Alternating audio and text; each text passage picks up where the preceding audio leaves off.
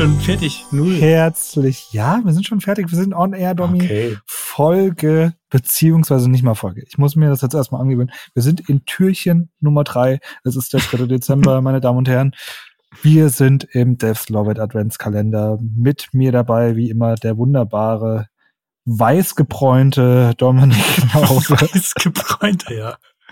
Die, die Blässe des Winters sieht genau. man mir an, würde ich ja. sagen. Das ist schön genau. gesagt heute haben wir äh, an Tag drei haben wir uns gedacht, komm, wir haben jetzt die ersten beiden Tage ein bisschen Blödsinn geredet. Wir haben mit einem witzigen Thema angefangen, ähm, wie man auch einfach mal ein HTML-Attribut komplett abusen kann und einfach mal Server lahmlegen kann, hin zu einem kleinen, kleinen, kleinen Tipp, wenn man GitHub irgendwie nutzt und immer wiederkehrende Repository-Starts eigentlich hat und wollen jetzt einmal einen kurzen Einblick gewähren in die Logical Properties Dommy, was ist das? Ja, jetzt sind sie da. Jetzt, ich sag den Begriff nicht nochmal, weil es für mich ein Zungenbrecher Logical Properties. Logical Properties, genau. Super easy, ähm, oder? Ja. Die LPs. Wenn man, wenn LPs. man sich drauf konzentriert, super easy. Logical Properties.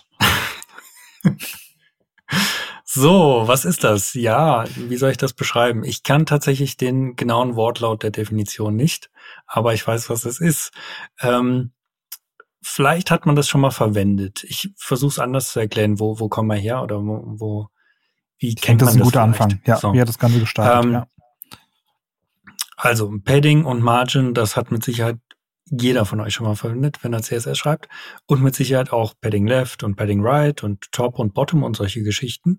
Und genau das gleiche auch für Margin. So, das kennen die meisten noch.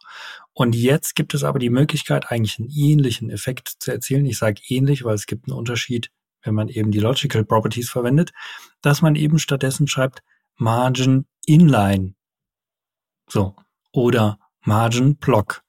Was bedeutet das? Eigentlich ist das auch dann ein Logical Property, der im Prinzip ähm, auch dafür sorgt, dass ich jetzt bei Margin Inline eben einen Abstand nach links und nach rechts erzeugen kann. Aber es hat eben einen gewissen Vorteil, wenn ich das so schreibe, statt Padding Left und Padding Right schreibe ich lieber Padding Inline stattdessen.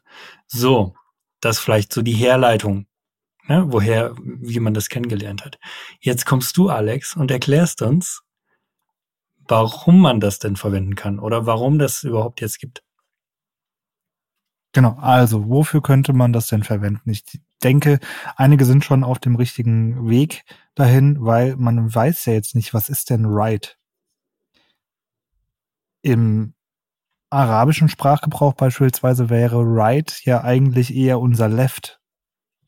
So, und das heißt, um das zu vermeiden, dass man das am Ende nochmal umdrehen müsste, hat man eben jetzt ein Logical Property, die eben genau weiß, okay, bestimmt von der Leserichtung oder Schreibrichtung, je nachdem, wie man es jetzt nennt, ähm, wird eben ein Abstand erzeugt. Das heißt, unser Inline entspricht ähm, eben ein, ein, ein Left und einem Right, einem Inline Start, Inline End und ein Top- und Bottom-Wert entspräche jetzt in diesem Fall ein Block Start und Block End Wert. Und um das eben jetzt mal äh, abzuschließen mit irgendwie sprachunabhängige oder sprachabhängige äh, Abstände, oder auch wie die Schrift eben dargestellt wird. Ja, die könnte ja jetzt mit dem Writing Mode ja auch ähm, hochkant mal dargestellt werden, ja, dass man wirklich so einen so einen coolen Effekt irgendwie hat. Ähm, auch da willst du ja, wenn du links einen Abstand hattest und jetzt den Writing Mode änderst, dann willst du den ja nicht links haben, sondern jetzt willst du den Top haben. So, und das kann eben äh, können die Logical Properties jetzt selbstständig einfach umsetzen. Ja, wenn ich jetzt Inline Start nehme, dann habe ich eben links beziehungsweise dann oben äh, meinen Abstand beziehungsweise immer in Textrichtung. Ja, ich glaube, das ist der, der Clou, dass man sagen kann, okay, du kannst verschiedene Writing Modes von links nach rechts, rechts nach links, oben nach unten eigentlich verwenden mit statt um jetzt ohne dich zu wundern, äh, dass plötzlich die Abstände falsch sind, äh, eben sich dein Padding Margin nicht mit automatisch anpasst durch Inline und Block.